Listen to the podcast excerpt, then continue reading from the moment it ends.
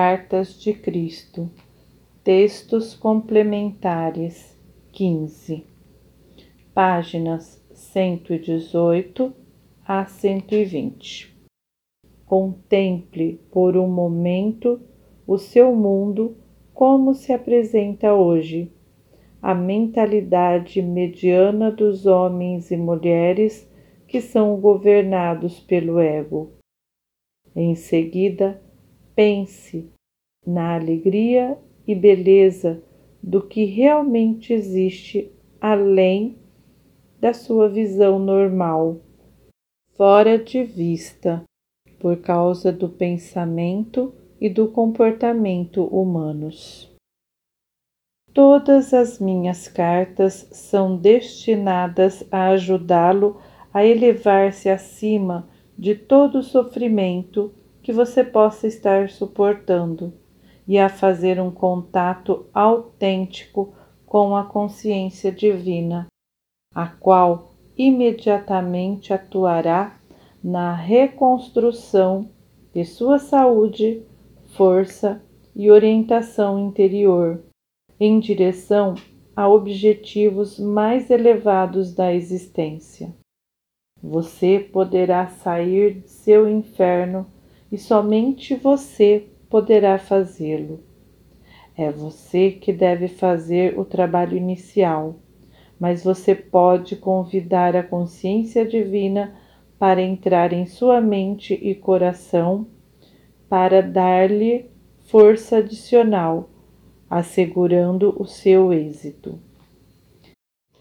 Quando cada vez mais e mais pessoas de espiritualidade e de percepção espiritual semelhantes se reunirem na busca do reino dos céus na terra, mais focos de luminescência do Espírito surgirão, iluminando o seu mundo escuro, convidando mais e mais membros para se juntarem à sua felicidade. Como se purifica a consciência?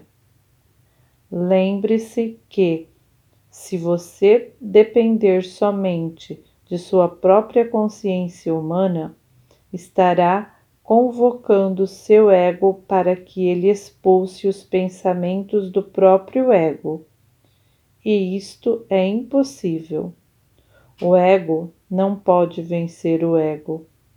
É preciso despertar para a compreensão de que acima da consciência humana está a superconsciência da consciência divina descritas nas cartas 5, 6, 7 e 8.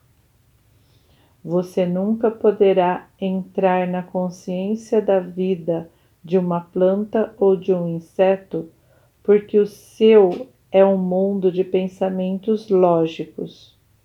Mas você poderá entrar no céu sobre a terra ao aprender e entrar em contato com a consciência divina e convidando-a a preencher a sua mente e coração, dando uma nova orientação aos seus pensamentos e depois também à sua vida e atividades futuras.